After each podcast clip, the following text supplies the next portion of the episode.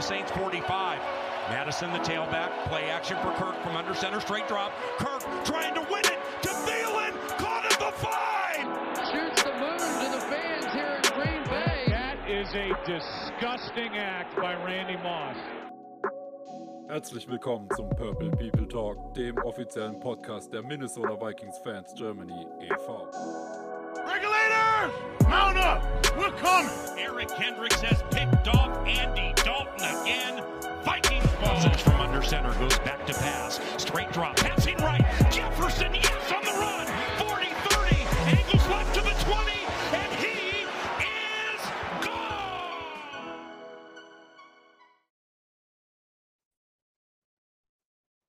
Herzlich willkommen zum Purple People Talk in Woche 6 vor dem Spiel der Minnesota Vikings bei den Miami Dolphins. An meiner Seite heute Jan Abela. Hallo, hallo Jan. Ja, hi. Ja, schauen wir erstmal zurück auf das Spiel letzte Woche, denn, naja, man kann sich ja eigentlich mittlerweile wöchentlich wiederholen. Es war mal wieder deutlich knapper, als hätte sein müssen. Vikings schlagen die Bears. In der ersten Halbzeit sah es auch nach einem standesgemäßen Spiel aus. Und dann haben die Bears halt mal 19 Punkte unbeantwortet gescored. Und es war plötzlich wieder ein knappes Spiel. Woran lag es, dass die Bears tatsächlich doch wieder ins Spiel gekommen sind? Naja, ähm, woran lag's? Wenn ich jetzt das so mit 19 Punkten unanswered vor mir habe, dann muss ich natürlich sagen, okay, eine Defense, die gegen einen Quarterback wie Justin Fields 19 Punkte zulässt, ist natürlich erstmal so die fette rote Flagge im Raum. Darf dir eigentlich nicht passieren. Auf der anderen Seite muss ich aber auch sagen, warum stagniert unsere Offense in der zweiten Hälfte auf einmal so dermaßen? Und warum, selbst wenn die scoren, warum scoren wir nicht zurück? Also, was genau ist denn da schiefgelaufen? Vor allem, weil diese Defense, ja, wie wir analysiert hatten, fast genauso schlecht aussah wie diese Offense auf dem Papier. Also, dass die Offense 19 Punkte macht, ist schon eigentlich noch eine viel größere Katastrophe, aber nee, ich will, ich will, ich will da unsere Offense nicht ausklammern. Warum scoren wir nichts mehr in der zweiten Hälfte? Warum gehen wir da so vom Gas? Das hatte fast schon irgendwie Simmer-Charakteristik so. Also, äh, ich, ich hatte so leichte Flashbacks und hatte echt die Befürchtung, wir geben es aus der Hand. Ja, es ist halt, das ist halt mal wieder das perfekte Beispiel gewesen, warum man in solchen Spielen mit dem Fuß auf dem Gas bleiben muss. Weil du hast in der ersten Halbzeit eigentlich alles, was du willst. Es läuft alles perfekt, es läuft alles für dich. Dein Quarterback äh, komplettiert die ersten 17 Pässe hintereinander. Ja. Die Bears finden absolut kein Mittel. Da war ja wirklich gar nichts. Die Offense der Bears kriegt nichts auf den Kreis. Also es war im Endeffekt genau das Spiel, was es hätte sein müssen und genau das Spiel, was man eigentlich erwarten musste. Und ja, dann sind halt ein paar merkwürdige Sachen erstmal passiert am, äh, am Ende der Halbzeit. Unter anderem halt eben dieser, dieser kurze Punt von äh, Ryan Wright. Äh, Ja. Also Special Teams waren ja generell eine absolute Katastrophe in diesem Spiel. Ich wollte gerade sagen, hier sind die restliche Season Ja. ist ja immer super gewesen, aber da hatten sie irgendwie einen kompletten Hirnfurz, aber quer durch die Bank. Ja, und äh, dann passiert das halt. Dann bist du halt da urplötzlich nur elf Punkte vorne in der Halbzeit. Der Gegner kriegt den Ball, ähm, scoret dann direkt aus dem, aus dem Drive nach der Halbzeit. Okay, das kann passieren. Dann sind sie plötzlich wieder drei Punkte dran und dann verselbstständigt sich sowas aber dann auch direkt wieder. Ähm, und das ist halt hier das große Problem. Und äh, da müssen die Vikings einfach schneller eine Antwort finden. Es kann nicht sein, dass dieses Spiel halt so unglaublich aus der Hand gleitet. Das darf halt einfach absolut nicht passieren. Und das ist halt eben dann eben, das ist dann eben der Punkt, wo man dann auf jeden Fall sagen muss, es, da muss man, äh, da muss man halt einfach draufbleiben, weil sowas, das ist halt, das kann, also zumindest das vor der Halbzeit, das kann halt mal passieren, dass da mal ein kurzer Punt ist, dass das Team dann halt mal scored. Sowas muss man auf dem Zettel haben. Und dann muss man aber eben in der Lage sein, direkt wieder zu antworten, weil man hat dieses Team ja eigentlich in einer Position, wo man eigentlich alles machen kann, was man will, wo alles funktioniert. Und dass man dann aber vom Gas geht und dieses Team halt wirklich zurück in dieses Spiel kommen lässt, das ist halt das große Problem. Und das darf nicht passieren. Das ist auch mit den Saints passiert. Da war die Führung nicht so groß, aber auch da hatten die Vikings mehrfach die Chance, eigentlich das Ding in ihre Richtung klar zu machen, ein deutliches Spiel aus der Nummer zu machen. Und Stück für Stück hat man die Saints dann wieder reingelassen. Und jetzt eben wieder. Und das darf, das darf einem guten Team halt einfach nicht passieren. Das zeigt aber eben auf der anderen Seite, dass die Vikings noch nicht so weit sind. Ja, ja, gut, auf der anderen Seite, ich meine, klar, das sind unglückliche Games und das waren jetzt drei Games dieses Jahr, die viel, viel knapper waren, als sie eigentlich hätten sein dürfen. Und auf der anderen Seite, wir haben ein Team, das ein neues System lernt, neuen Coaching-Stuff, was alles ja immer noch dabei ist, irgendwo zusammenzuwachsen und wir stehen trotzdem 4-1. Also für, für ein Team, das immer noch im, im Lernprozess steckt, nehme ich ein 4-1 sehr gerne, egal wie knapp die Spiele sind. Das könnte auch ganz anders aussehen. Ja, natürlich. Allerdings muss man halt eben auch mal wirklich gucken, gegen wen hat man denn bisher gespielt. Man hat gegen die Bears gespielt, die jetzt an diesem Wochenende in einem grausamen Spiel, äh, also am, am Donnerstag in einem Ja. grausamen Spiel, was man sich absolut nicht angucken konnte, äh, gegen die Commanders verloren haben, die ja auch ein schlechtes Team sind. Äh, man hat Detroit, die irgendwie am Anfang der Saison halbwegs passabel aussahen, sich jetzt aber auch langsam wieder in Luft auflösen. Ähm, klar, das hat in Detroit auch mit Verletzungen zu tun, aber trotzdem zeigt sich da auch wieder, dass es jetzt nun kein, kein Top-Team war. Man Ja. hat auch die Packers, die bisher große Probleme haben in dieser Saison, die jetzt zuletzt gegen die Giants verloren haben.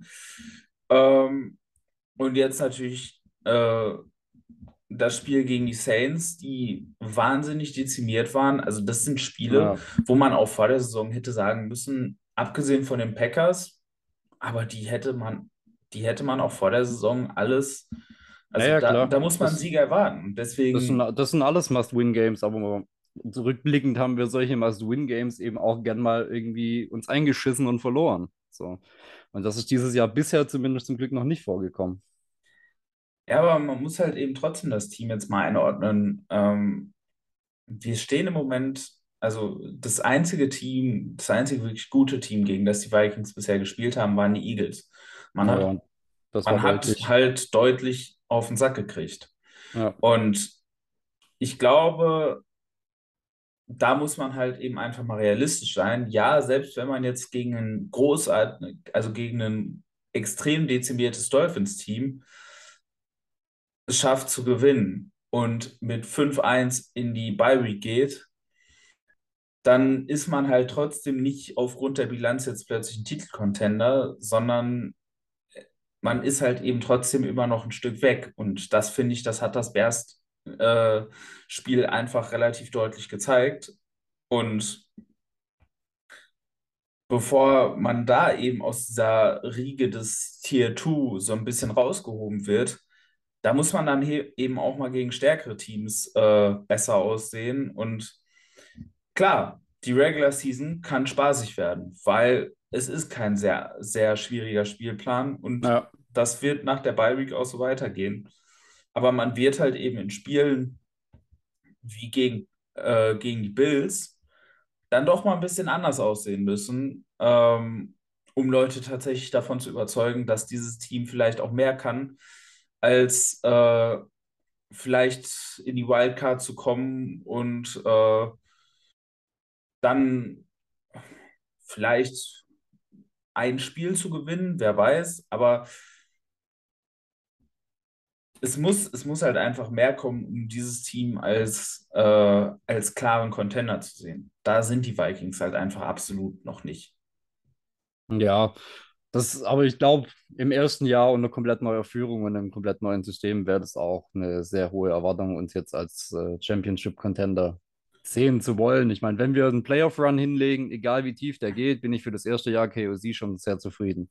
Absolut. Also ich meine, vor der Saison hat ja auch keiner von uns da jetzt irgendwie die Vikings zum Contender gemacht. Also versteht mich jetzt alle nicht falsch. Das ist jetzt, äh, ich, das ist jetzt nicht, dass die Vikings irgendwie den Erwartungen hinterherlaufen würden. Im Gegenteil. Meiner Meinung nach sind die Vikings ungefähr auf den Erwartungen, wenn nicht vielleicht ein Stück darüber. Spieler, spielerisch auf den Erwartungen, rekordtechnisch über den Erwartungen.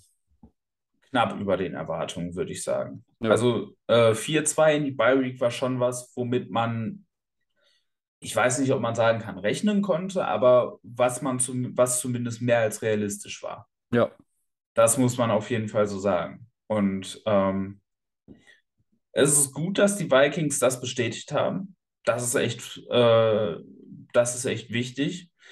Es hätte halt auch wirklich in die andere Richtung gehen können, wenn man halt mit 0-2 gestartet wäre. Das hätte, hätte ja auch gut passieren können. Ich meine, gegen die Packers und gegen die Eagles, das war jetzt die ersten beiden Spiele nicht ganz so einfach natürlich. Ähm, aber es geht mir einfach nur darum, nicht zu sagen, dass man jetzt irgendwie enttäuscht ist, weil kann man, kann man ja absolut nicht sein aktuell, ne. sondern es geht einfach nur darum, dass man halt die Erwartungshaltung weiterhin realistisch hält. Darum geht es mir. Ja. Ja, gehe ich mit. Also 4-1 als Rekord natürlich super und als Fan freut sein, aber objektiv betrachtet waren das halt Spiele gegen relativ schwache Gegner, die dazu teilweise noch verletzungsgebeutelt waren und ja, Gegner, die vor allem offensiv mehr Firepower mitbringen als die Saints oder die Bears mit Fields in ihrer lahmenden Offense, dann werden solche knappen Spiele halt auch mal zu Niederlagen. Da müssen wir uns auch nichts vormachen. Das wird uns, wenn wir da nichts dran ändern, auch passieren. Dann lass uns doch mal gleich so ein bisschen in die Zukunft blicken. Ähm, wir hatten es ja gesagt, ähm, um die Vikings als Contender zu sehen, braucht es wahrscheinlich noch ein bisschen. Aber jetzt mal grundsätzlich, die Vikings sind aktuell 4-1, könnten mit 5-1 oder 4-2 in die Bye Week gehen. Was auf jeden Fall klar ist, ist, dass die Vikings als Division Leader in die Bye Week gehen werden. Weil Ja. selbst wenn man jetzt äh, bei den Dolphins verlieren würde, könnten die Packers maximal gleichziehen nach Siegen und dann wären die Vikings natürlich aufgrund des direkten Vergleichs immer noch vorne. Ja. Glaubst du, dass äh, der Erfolg der Vikings, so wie er aktuell ist, äh, Bestand haben kann, dass die Vikings das auch nach der Bye Week so weiterziehen können? Oder denkst du, dass äh, im Moment vieles auch darauf hindeutet, dass nach der Bye Week abgebaut wird, wie ähnlich wie man das ja vielleicht 2016 gesehen hat? Ähm, ich hoffe tatsächlich, dass wir nach der Bye Week aufbauen und nicht abbauen. Tatsächlich, also dass die Bye Week effi effizient genutzt wird. Und ich meine, jetzt hatte man sechs Wochen, um mal so die Basics reinzukriegen. Und dass man jetzt einfach das Playbook und auch die Ansprüche an die Spieler einfach noch weiter äh, öffnet und das Ganze noch variabler macht, vor allem auch auf der Defense-Seite, weil wir haben bisher eine sehr einfache, sehr, sehr, naja, also nur Zone, einfach sehr teamfreundliche und nicht auf individuelle Leistung bezogene Defense gespielt. Und ich glaube, wir müssten da langsam anfangen, auch wirklich gerade im Hinblick auf äh, Arizona, die Cowboys, die Bills, was da noch kommt, einfach auch mal es schaffen, wirklich Receiver One-on-One rausnehmen zu können, ohne dabei äh, uns, uns komplett die Bude einrennen zu lassen. Also irgendwann muss man auch mal auf seine Spieler ein Stück weit vertrauen und diese Defense ein Stück weit aggressiver callen, weil alles zwischen 10 und 20 Yards zuzulassen, auch wenn es dir, wir wiederholen uns, glaube ich, jede Woche, nicht das Big Play dann äh, passiert, was du dann kassierst, aber ein guter Quarterback erkennt es und ein guter gegnerischer Offense Coordinator und nimmt dich dann halt mit dem Short Passing Game komplett auseinander. Und da wünsche ich mir tatsächlich, dass man jetzt so die ersten sechs Wochen äh, als, als praktisch Lehrstunde für die Basics genommen hat und jetzt dann ein bisschen mehr das ganze Ding öffnet. So, wenn ich mir den Schedule angucke, der Erfolg kann sich schon so durchziehen durch die Season, weil da sind noch mehrere auf dem Papier leichte Gegner dabei. Meine, wir haben noch Washington vor uns, wir haben Patriots vor uns, die dieses Jahr nicht gut sind. Die Jets sind irgendwie zwischen Genie und Wahnsinn unterwegs. Wir haben nochmal die Lions, die Colts äh, sind am struggeln. Dann hinten raus gut, die Giants, mit denen weiß ich auch noch nichts anzufangen. So sind sie jetzt gut, sind sie nicht gut. auch so ein, so ein Team 50-50 und dann Packers und Bears nochmal zwei Division Games. Division Games sind immer eklig, aber prinzipiell sind da genug leichte Gegner drin, um mit einem deutlich positiven Rekord am Ende auch noch in die Playoffs einzuziehen. Also selbst wenn wir dieses Leistungsniveau halten und da nichts Größeres passiert, denke ich, dass die Regular Season zumindest ordentlich aussehen sollte. Ja, ähm, ich meine, wenn man es mal statistisch sieht, man kann ja immer auf die Sachen gucken, äh, wo man sagen muss, äh, da sieht es eher nach einer Regression aus. Und auf der anderen Seite Statistiken, die halt tendenziell eher, äh, eher stabil sind. Dann ist es bei den Vikings tatsächlich so ein bisschen äh, ja ein geteiltes Bild. Auf der einen Seite die One-Score-Games, wir haben sie schon angesprochen, das wird halt so nicht bleiben. Wir haben es oft letztes Jahr gesagt, ähm, generell haben wir schon oft gesagt, man muss bei One-Score-Games eigentlich damit rechnen, dass die mit einem 500-Record äh, über kurz oder lang rausgehen und dass die Vikings halt in One-Score-Games dieses Jahr eine 3-0-Bilanz haben. Das wird sich so nicht halten lassen. Das ist, das ist etwas, was sich so, also das wird sich normalisieren. Eine andere Sache, die auch relativ äh, sowas äh, immer aussagt, wie stabil was ist, ist die Turnover, äh, das Turnover Differential.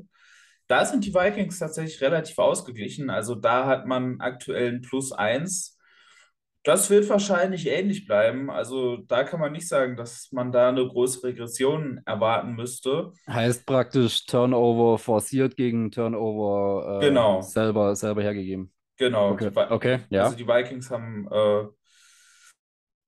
haben aktuell eben ein Turnover mehr forciert, als sie abgegeben haben. Das ist etwas, das mhm. zeigt sich, äh, das ist normalerweise äh, auch etwas, was eben eher Richtung ausgeglichen geht. Also da, äh, da sind die Vikings ungefähr da, wo man es erwarten würde. Und das äh, Letzte, und das macht tatsächlich äh, sogar Hoffnung, dass es eigentlich hier und da vielleicht ein bisschen besser werden könnte.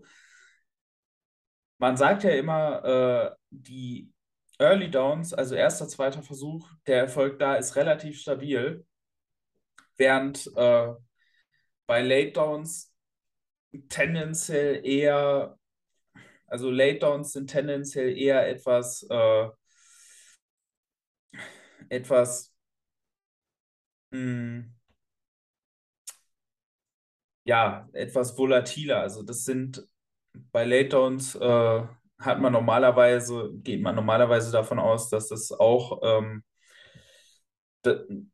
also da ist der Erfolg auch immer nicht haltbar. Und das war in den letzten Jahren oft so, dass die Vikings immer dann gute Offense hatten, wenn sie bei Late Downs relativ gut waren. Und dieses Jahr sind die bei Late Downs historisch schlecht. Und das ist was, das wird sich wahrscheinlich in die andere Richtung, also in die positive Richtung für die Vikings äh, entwickeln. Und aktuell auf der anderen Seite sind die Vikings sehr gut bei Early Downs, vor allem bei First Down.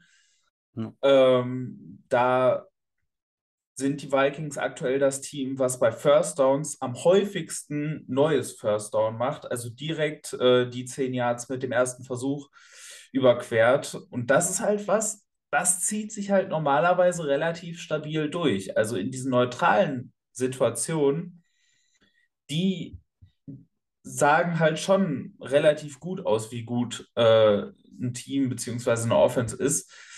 Und da sind die Vikings eben aktuell eins der, äh, also da sind die Vikings eben aktuell mit eins der besten Teams der Liga, ähm, was halt die Erfolgsrate, an, also was generell die Effizienz angeht, aber eben vor allem die, Erfol äh, die Erfolgsrate, ähm, wie oft man eben neuen First Down macht, da sind die Vikings eben Ligaspitze. Und das ist was, das äh, sagt schon aus, dass das wahrscheinlich so bleiben wird.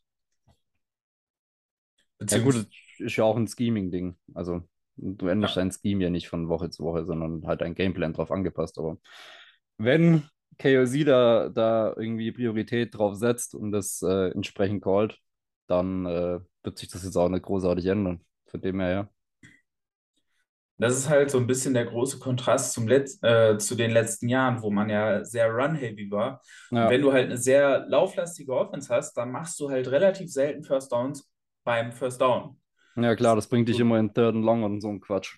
Nicht zwangsläufig Third and Long, auch dieses Third and Medium. Also, das ist ja, Ja. immer so die größte, der größte Mythos, den man äh, immer erzählt, um Run-Heavy Offenses zu verteidigen, dass es einen in dieses Third and Manageable ge- äh, bringt, wo das Playbook offen ist, wo beides noch kommen kann, Lauf oder Pass. Das ist halt ein absoluter Mythos. Es gibt halt bei Third und Fourth Down genau eine Distanz, wo wirklich das Playbook offen ist. Und das ist drei Yards to go. Das ist die einzige Distanz, wo wirklich die äh, Pass- und Laufraten tendenziell angeglichen sind. Bei, äh, bei Dritter und Zwei oder Dritter und Eins äh, sind Teams sehr lauflastig. Das heißt, da wissen die meisten Defenses, dass da in den allermeisten Fällen tatsächlich ein Lauf kommt. Auf der anderen Seite, bei allem ab Dritter und Vier, das sind Passing Downs. Ja. Das ist kein Management mehr. Das ist kein, äh, ja, da kann man sich mal irgendwie reinbringen und dann ist das Playbook offen. Nein, das Playbook ist dann nicht mehr offen. Das, das sind absolute Passing Downs und das ist eben das Problem einer Run-Heavy Offense. Wenn du dich da immer wieder reinbringst in diese Situation, das ist nicht viel besser als ein Dritter und Acht oder ein Dritter und Zehn. Ja. Und darauf haben die Vikings aber eben in den letzten Jahren gesetzt, dass man eben aus diesen Dritter und Vier, Dritter und Fünf immer was macht. Und deswegen war die Offense immer nur dann gut, wenn man das tatsächlich gemacht hat. Ja. Dieses Jahr hat man halt ein sehr solides Fundament, weil man halt eben bei den Early Downs schon sehr früh äh, schon eher aggressiv ist und eben eher schon versucht, das dann direkt zu regeln, anstatt äh, alles aufs Third Down zu setzen. Jetzt mal, wir haben ja gesagt, ähm, also der Erfolg, der kann ja durchaus bis zu einem gewissen Maß äh, gehalten werden. Also wie gesagt, die Statistiken sind da äh, eher zwiegespalten, was halt eben da schon dafür spricht, äh, dass sich da weder in die eine noch in die andere Richtung viel bewegen wird. Ähm, und der Spielplan ist ja durchaus einer, der den Vikings, also der aus Vikings Sicht sehr positiv noch zu betrachten ist. Ähm, denkst du, dass die Vikings dieses Jahr eben nicht nur irgendwie den Erfolg halbwegs halten können, sondern tatsächlich die Packers mal entthronen können im Norden? Ja, ja, ja. Das habe ich doch schon in der Preview, in der, in der Season Preview gesagt, dass wir als Division Leader aus der Regular Season gehen. Da halte ich dran fest.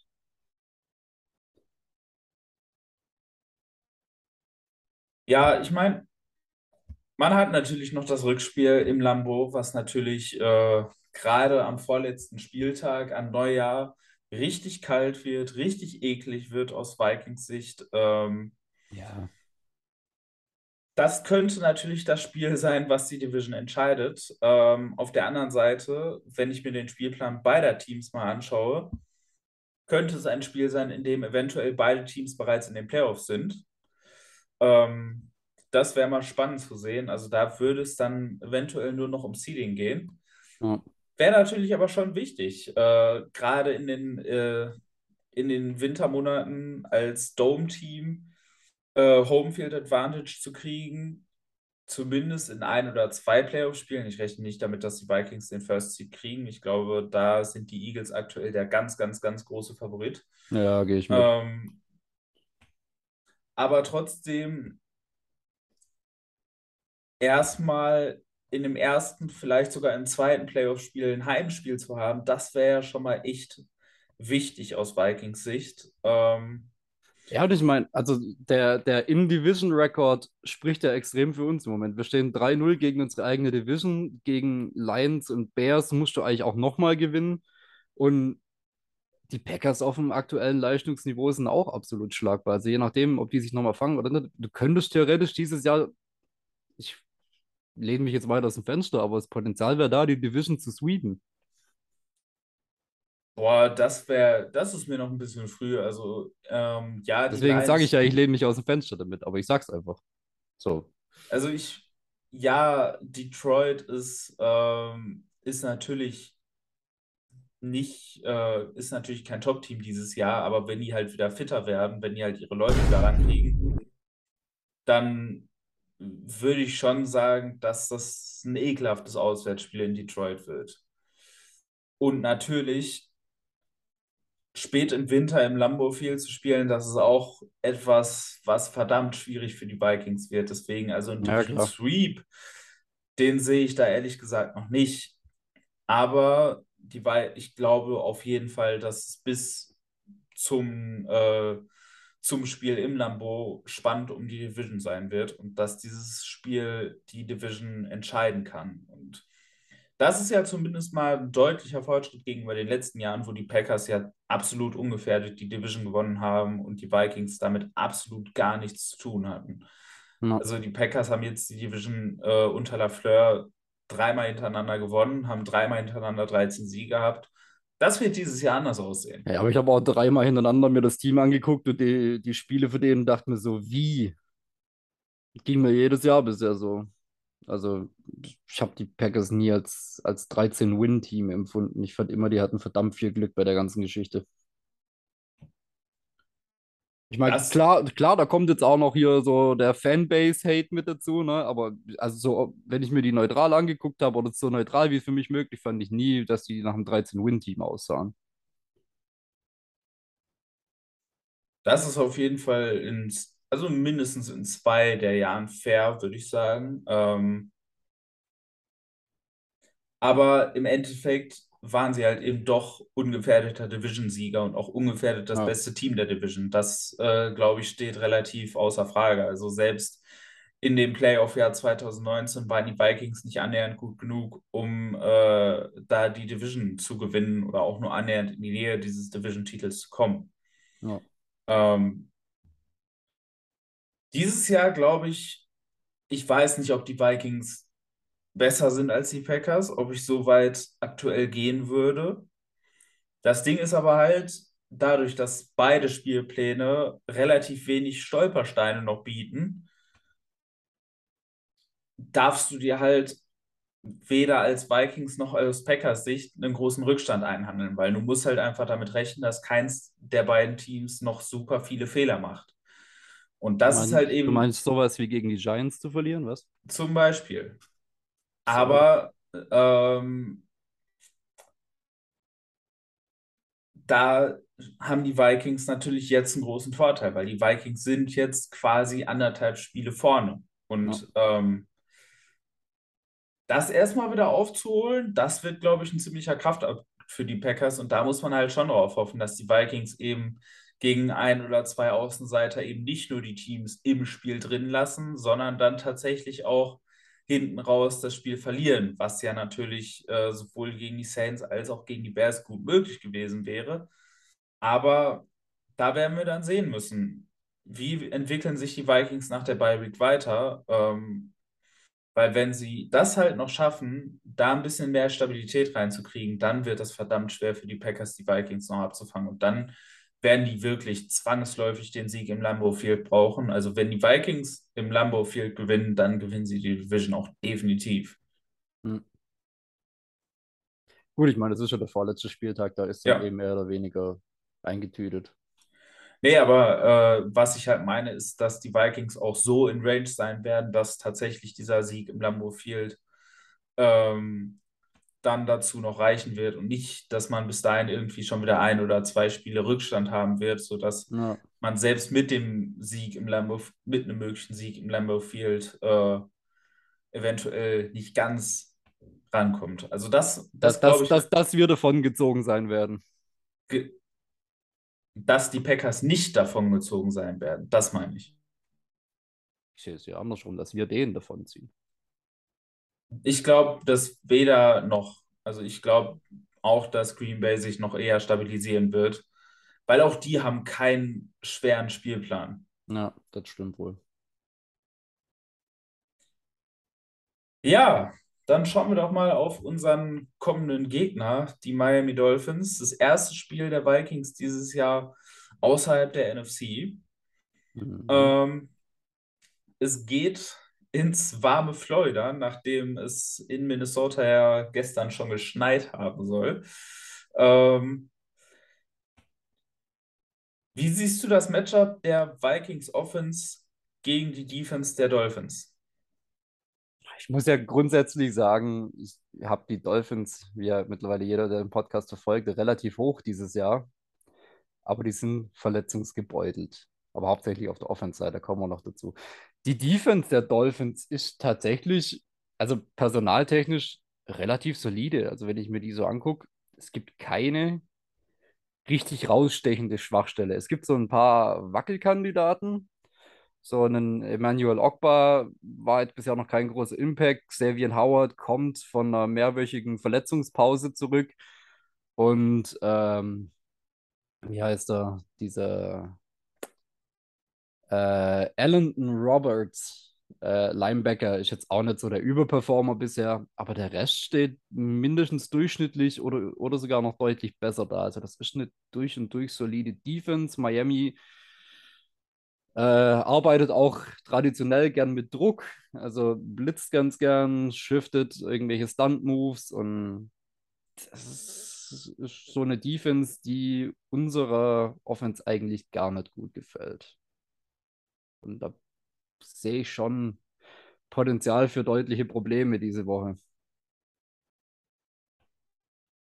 Also was ich spannend finde, ist, ähm, wenn man einmal nach den, nach den Resultaten geht, was Effizienz und so weiter angeht, und generell äh, nach äh, Advanced Metrik, äh, Metriken, dann sind die Dolphins in der Defense echt gar nicht gut dieses Jahr. Ähm, auch wenn Okay. es personell gar nicht so schlecht aussieht. Aber laut EPA Pro Play äh, sind die Dolphins mit eins der schwächsten Teams der Liga, sind auf Platz 29, damit noch sieben Plätze hinter den Vikings. Also die Vikings sind 22.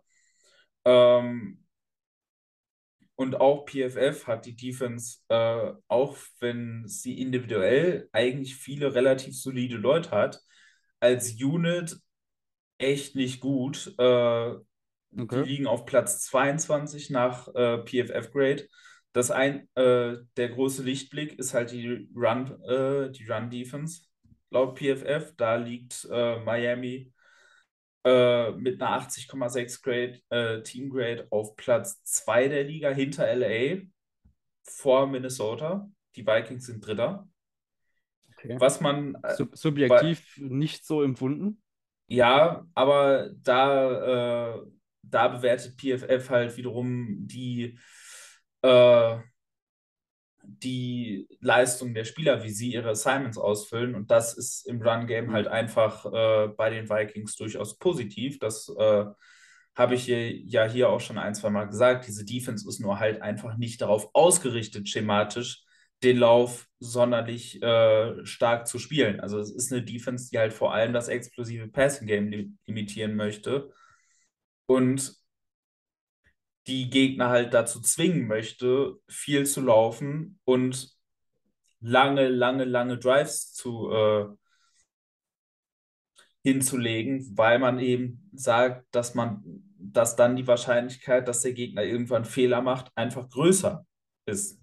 Das ist halt der, der, der Defense-Ansatz der Vikings. Bei den Dolphins ist es halt so ein bisschen umgekehrt. Die Dolphins sind eine relativ aggressive Defense, die dafür halt äh, in der Coverage noch größere Probleme hat, als die Vikings sie haben. Auch für die Vikings ist die Coverage äh, die große Achillesferse, also die Team Coverage Grade der Vikings ist 28. der Liga. Die Dolphins sind aber noch dahinter mit Platz 30. Also gerade die Pass-Defense der Dolphins äh, hat große Probleme und damit dürfte eigentlich der Ansatz für die Vikings diese, diese Woche natürlich ganz klar sein. Weil diese Defense, die schlägst du halt durch die Luft. Ja. Und da muss halt äh, das Spiel wieder um Justin Jefferson, um diesen Receiving Corps aufgebaut sein. Denn du hast Xavier Howard schon angesprochen. Der spielt dieses Jahr bisher echt keine sonderlich gute Saison. Ja, er ist auch angeschlagen, aber trotzdem, ähm, er ist auch weiterhin angeschlagen. Er ist ja auch diese Eben. Trainingswoche wieder angeschlagen. Das heißt, ob das diese Woche viel besser ist, wird man sehen müssen. Ähm, Ja, vor allem Cornerback mit Groin, also mit Leistenverletzung, und zwar Groins, also in der Mehrzahl, beide Seiten. Das limitiert dich halt in deiner Bewegung auch als Cornerback extrem. Also, das, es, es wird Auswirkungen auf sein Spiel haben, da bin ich mir ziemlich sicher. dazu ist dann der Slot Corner auch äh, äh, doubtful für das Spiel. Also auch im Slot könnte es dieses Mal große, äh, große Probleme aus, äh, aus Dolphins Sicht geben, weil der Slot Corner war tatsächlich relativ solide bisher. Und äh, da wird man dann eben auch sehen, ob man da noch irgendwie äh, sich einen Ersatz raussuchen kann, ob das jetzt Eric Rowe sein wird, der aber absolut nicht gut ist, ähm, oder wer auch immer das, das sein wird. Also da generell in Coverage haben die Dolphins dieses Jahr echt große Probleme, weil auch die Linebacker-Position, abgesehen von Jerome Baker, da echt nicht sonderlich sattelfest sind dieses Jahr. Und deswegen gegen, die Lau gegen den Lauf sind die, sind die Dolphins stark. Gerade natürlich äh, mit einem Christian Wilkins in der Mitte. Das wird ein echter Test für unsere Interior Offensive Line, ob die den Trend der letzten Wochen so fortsetzen kann. Ja. Ähm, da bin ich mal wirklich gespannt. Aber das Passing Game der Vikings muss eigentlich zwangsläufig funktionieren. Ja, Wilkins ist wieder so ein klassischer Kandidat dafür, um Bradbury mal wieder rumzuwerfen, wie so ein kleines Spielfigürchen. Äh, ich hoffe einfach, also ich, ich traue der, der Nummer Bradbury immer noch nicht. Er macht bisher eine super Season für seine Verhältnisse und er wirkt super improved, aber ich bin von den letzten Jahren, ich kann das nicht so leicht abschütteln. Ich habe bei jedem Play, wo ich sehe, okay, es kommt Druck, habe ich erstmal diesen Reflex, verdammt Bradbury zu schreien. Und ich, mir graust es ein bisschen vor Wilkins in der Situation, ja. Es wird auf jeden Fall äh, ein spannender Test. Ähm, nicht nur, nicht nur für Bradbury, sondern natürlich auch vor allem für Ed Ingram, der bisher die Schwachstelle dieser Offensive Line gewesen ist. Was Ja. jetzt natürlich nicht ganz so äh, verwunderlich ist, aber Wilkins kommt halt eher als Three-Technik und nicht als Nose-Tackle. Das Ja. heißt, er wird halt tendenziell eher über den Guard stehen. Und deswegen wird es eben vor allem für Azor Cleveland und Ed Ingram dieses Mal ein richtig, richtig äh, großer Test. Ansonsten äh, als Nose Tackle werden wir aller Voraussicht nach äh, Zach Sealer sehen, der auch bisher in Run-Verteidigung richtig gut war, der aber halt als Passrusher nicht ganz das bringen kann, was halt ein Christian Wilkins noch bringen kann. Ja. Und deswegen, ich, ich bin mal gespannt. Es ist ein guter, Te- es ist ein wirklich guter Reality-Check für diese Interior Offensive Line, wo man eben natürlich sagen muss, dass jetzt gerade das letzte Spiel gegen Chicago halt ein Spiel war, wo man jetzt nicht unbedingt sehr stark getestet worden ist. Ich würde sogar auf die ganze Offensive Line ausweiten, den Test, weil die, die Edge-Rotation, die die da haben mit Ingram, Jalen Phillips, Emmanuel Ogba, ist jetzt auch nicht die schlechteste. Also ich meine, klar, Ogba ist jetzt nicht so der Faktor, aber äh, Marvin Ingram und Jalen Phillips äh, spielen das doch schon relativ solide dieses Jahr. Also die, die ganze Offensive Line wird gefordert sein. Absolut. Ja, dann gehen wir auf die andere Seite des Balls mit der Defense der Vikings gegen die Offense der Miami Dolphins. Jo. Ähm, ja, ich hoffe sehr, dass wir diese Woche anfangen. Ah, schwierig. Ich, ich, ich will eigentlich sagen, ich hoffe sehr, dass wir diese Woche anfangen, ein bisschen closer zu covern. Weil ich äh, weder Jalen Waddle noch Tyreek Hill Open in Space haben will mit dem Ball in der Hand. Auf der anderen Seite will ich die aber halt auch genauso wenig One-on-One down the field haben. So, also ähm, schwierig. Also die, die Receiving Weapons bei den Dolphins sind absolut Premium. Das sind zwei absolute Top-Wide Receiver, vor denen ich schon ein bisschen äh, das Grauen vor mir sehe, wenn ich an unsere Coverage die letzten Wochen denke. Aber wie gesagt, also One-on-One-Covern ist bei den beiden halt jetzt auch nicht wirklich eine Option, deswegen mal schauen. Ähm, was unsere Defense auf jeden Fall attackieren muss, ist die Offensive Line. Also wir brauchen, wir brauchen diesen Pass Rush und auch jede Woche wieder dasselbe Thema. Aber das sind solche Baustellen in der Offensive Line. Liam Eichenberg spielt eine furchtbare Season. Greg Little spielt auf, auf dem Right Tackle eine furchtbare Season. Dazu äh, wird äh, hier äh, Derek Armstead, wie heißt der doch Derek? Derek? Ne, Taron Armstead ausfallen. Ähm, also der, Nicht der, zwangsläufig, der ist fraglich. der ist fraglich, aber besteht auf jeden Fall die Möglichkeit, dass er ausfällt, was äh, auf Left Tackle dann äh, einen gewissen Brandon Shell auf den, auf den Plan rufen würde. Und zudem hattest du vorher schon ein paar witzige äh, Fakten, die lasse ich dir jetzt einfach mal raushauen.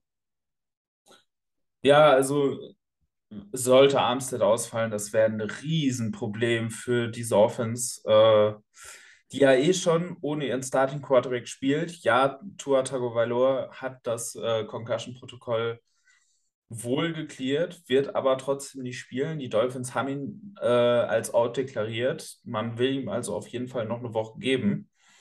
Äh, Teddy wird wohl auch aktiv sein, wird aber wohl wahrscheinlich ebenfalls nicht starten, sondern man wird wohl mit Skylar Thompson starten, äh, vor dem man jetzt aus Vikings Sicht bitte keine Angst haben sollte, weil ja, das sind verdammt gute Receiver und das äh, wird spannend zu sehen sein, wie man das spielt, aber bitte, also das ist ein Matchup, da darf man sich auf keinen Fall verstecken. Trotzdem werden wir wohl wieder unsere Four-High-Coverages sehen. Womit ich aber erstmal auch kein Problem habe. Ich habe das letzte Woche schon gesagt, ich glaube, die Aggressivität des Play-Callings ist nicht das Problem. Es gibt Probleme im Play-Calling, absolut. Aber die Aggressivität ist dann nicht mein Problem. Das Problem ist im Moment, dass teilweise Spieler in Positionen sind, in denen sie nicht sein sollten, die einfach nicht zu ihrem Skillset passt. Denn so sehr äh, wir ja über den Wechsel äh, gesprochen haben, personell ist das immer noch eine Mike Zimmer Defense. Mhm. Und es ist ein völlig anderes Schema, ähm, welches Ed Donatel spielt. Und das halt mit Leuten zu machen, die halt eben über viele Jahre hinweg ein komplett anderes Schema gespielt haben und eben auch für dieses Schema ausgewählt worden sind, dass das nicht alles rund läuft, das war klar. Und da würde ich mir manchmal wünschen von Donatel, dass er zumindest ein paar mehr Aspekte reinbringt, die halt eher etwas näher an der Simmer-Defense sind, einfach weil er die Leute dafür hat. Und dann Stück für Stück halt seine Defense installiert. So, Donatel hat es halt so gemacht, okay, von vornherein, die Simmer-Defense ist komplett rausgeschmissen. Ähm, ich mache jetzt hier meine Defense.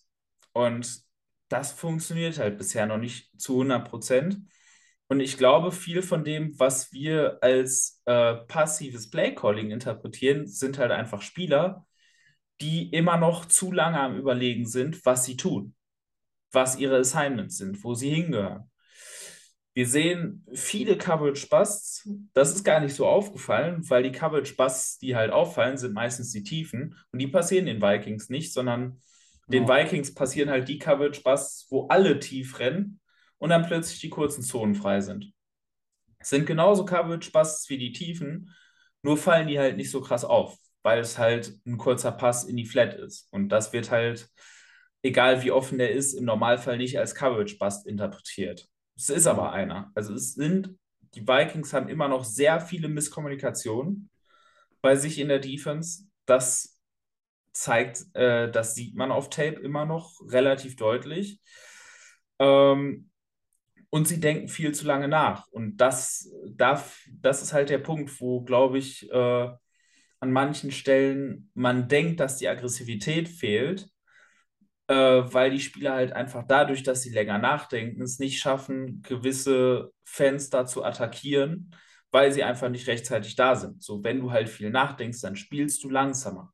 Das ist so. Ja, klar.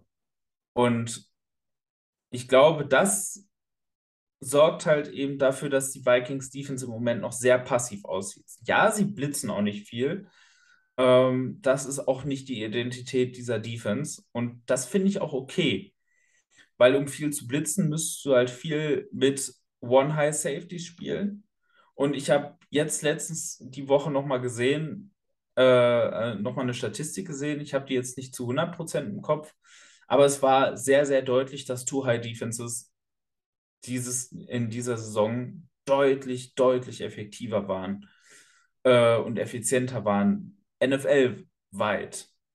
Also das Team, also dass äh, Teams tatsächlich negativen EPA pro Play haben, wenn sie gegen Cover 2 oder Cover 4 spielen, während sie einen deutlich positiven EPA pro Play haben, wenn sie gegen Cover 1 und Cover 3 äh, spielen. Und deswegen sehe ich das gar nicht so, dass die Vikings äh, aggressiver sein müssen. Ich finde den Ansatz grundsätzlich, den die Defense verfolgt, der ist der richtige in der modernen Zeit.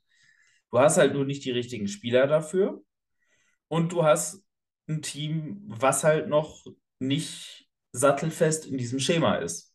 Ja. Und das sieht man halt, finde ich. Und äh, da ist dann eben auch äh, Donatel in der Pflicht, dass er sein System so anpasst, dass seine Spieler das spielen können. Und das ist was, das kann man auf der anderen Seite eben O'Connell zugutehalten, dass er seine Offense zumindest ein bisschen angepasst hat, um halt eben den Stärken von Kirk Cousins und dieser Offense, äh, dem Offensive Personnel zu entsprechen. Und das hat Donatel in der Defense halt bisher einfach nicht gemacht. Und das ist das, was man ihm halt bisher anlasten kann. Und nicht, dass er zu wenig aggressiv ist in seinem Play-Calling. Das ist meine Meinung dazu. Ähm, um jetzt nochmal zum Spiel zurückzukommen, wir werden wieder viele tiefe Coverages sehen. Das ist auch normal. Ähm, und ganz ehrlich, gegen diese Offensive Line muss der Foreman Rush reichen. Ja. Du hast es schon gesagt, äh, Liam Eichenberg ist dieses Jahr absolut nicht auf der Höhe auf Guard. Ähm, Greg Little ist ja eigentlich schon der Ersatz für Austin Jackson, der äh, auf Injured Reserve ist.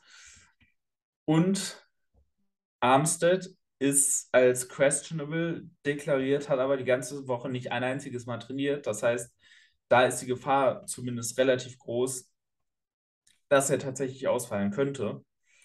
Und das wäre halt absolut fatal, weil dann hast du halt Brandon Shell auf der anderen Seite, der aktuell eine 15,2 Pass-Blocking-Grade hat aus dem einen Spiel, was er bisher gemacht hat, wo er ja für Armstead relativ früh im Spiel reingekommen ist.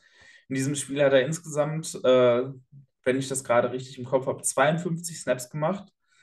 Ähm, hat bisher insgesamt 35 Pass-Blocking-Snaps und in diesen 35 Pass-Blocking-Snaps hat er sieben Pressures zugelassen. Also alle fünf Spielzüge hat er Pressure zugelassen. Und wenn der auf dem Feld steht und unsere Edge Rusher dann nicht klarkommen, so dann weiß ich auch nicht mehr. Also das, diese Woche ist das Spiel, wo unsere Defensive Line mal wirklich aus äh, ihrem kleinen Loch, was den Passwash angeht, rauskommen müssen, ähm, um eben dafür zu sorgen, dass uns äh, Tyreek Hill und Jalen Waddle nicht äh, Gott weiß wie um die Ohren laufen. Weil dass wir Cornerbacks haben, die die covern können, das wissen wir, dass das nicht so ist. Ja, ja vor allem, äh, wir haben da einen, einen, einen Rookie, Third-String-Rookie auf der gegenüberliegenden Seite als Quarterback stehen, der seinen ersten NFL-Start macht. Ähm, also, wenn, wenn dieser Typ irgendwie ein effizientes Passspiel gegen uns aufzieht, dann müssen wir uns ganz gewaltig fragen, was da schief läuft. Ich meine, klar, der hat super Waffen. Und als, als gegnerischer Offensive Coordinator würde ich einfach auch nur irgendwelche Kurzspielsachen äh, mir ausdenken, um irgendwie den Ball in die Hände von Hill und Waddle zu kriegen, dann, dann sagen, Jungs, macht irgendwas draus. Aber also diesen Quarterback, sich da rein setteln zu lassen bei seinem ersten NFL-Start und da in Ruhe irgendwie ein Passspiel aufzuziehen, darf dir nicht passieren. Der muss gerusht werden, der muss unter Druck stehen und der muss Fehler machen. Und das müssen wir. Also alles andere wäre ein absolutes Armutszeugnis, wenn wir das nicht hinkriegen. Positiv aus Vikings Sicht, was das angeht, die Vikings sind äh, Platz 5 laut PFF in Tackling Grade. Ähm, das heißt, wenn man eben dieses Underneath Passing Game so ein bisschen zulässt, können wir zumindest gut darauf hoffen, dass zumindest Tackling sitzen wird. Und das ist ja in diesem Fall schon sehr viel wert. Und das ist eben zum Beispiel auch ein großer Unterschied zu der Dolphins Defense. Die haben nämlich äh, eine der schwächeren äh, Tackling Grades als Team. Und wenn du dann halt eben als Team äh, die Tiefen, äh, das tiefe Passing Game wegnehmen möchtest und nur das Kurzpassspiel zulässt, dann ist es halt wichtig, dass mindestens die Tackles sitzen. Ja, ich meine, wenn wir einen Tyreek Hill immer für zwei Yards wegtackeln, ist das auch in Ordnung, aber ich glaube nicht dran. Also dieser Typ mit dem Ball in der Hand, mit dem Speed, äh, ekelhaft. Ja, dann sind wir bei den Predictions. Ähm, und erstmal bei den, äh, bei den Ergebnistipps. Wie ist dein Tipp für das Spiel der Vikings bei den Dolphins? Ähm, ich glaube, letzte Woche war ich gar nicht so weit off. Ich glaube, dass es wieder, zumindest auf Dolphins Seite, ein eher punktarmes Spiel werden wird. Ich sag 17 zu 24 für die Vikings. Ich befürchte halt mal wieder, es wird die alte Leier sein. Es wird wieder so sein, dass man dieses Dolphins-Team irgendwie dabei behält, auch weil man halt nicht dauerhaft in der, in der Lage sein wird, diese beiden Receiver äh, zu covern, selbst wenn der Quarterback Skylar Thompson heißt. Deswegen bleibe ich innerhalb von einem Score.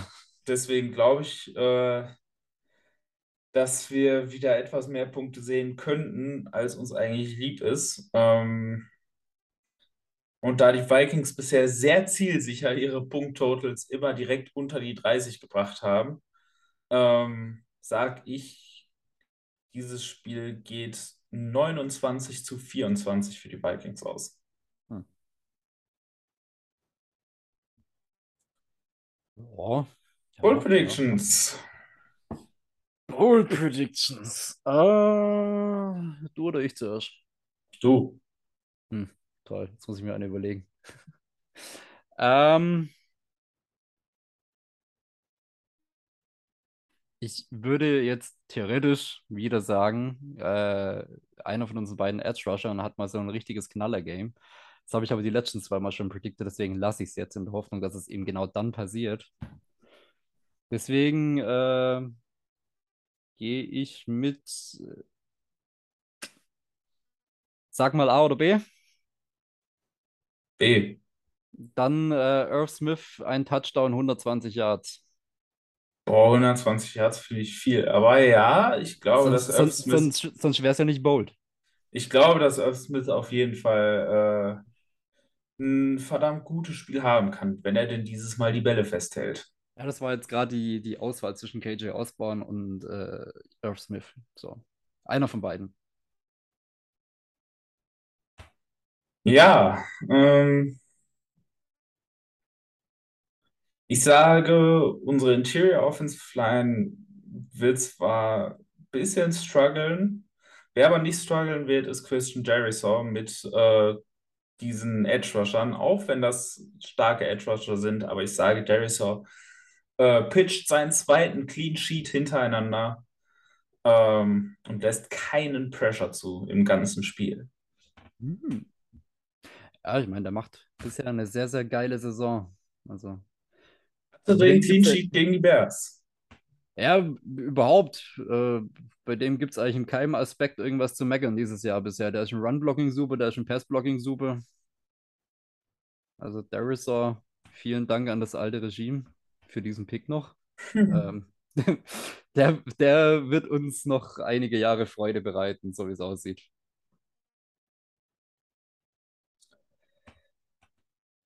Damit sind wir am Ende angekommen. Ähm, ich hoffe natürlich, dass wir dieses Mal vielleicht keinen Herzinfarkt kriegen. Auch wenn ich ja befürchte, dass es wieder in die Richtung gehen wird. Aber äh, man kann nur hoffen, dass man am Ende mit 5-1 in die Bye geht. In dem Sinne wünsche ich allen ein schönes Spiel. Ich weiß auch, es sind ja Leute bei uns aus dem Verein drüben. Denen wünsche ich sehr, sehr viel Spaß im Stadion. Ähm, danach eine hoffentlich erholsame und positive Bye Week. Schönes Wochenende und Skoll! Ja, haut rein, genießt den Game Day und wir gehen mit 5-1 in die Bye Week.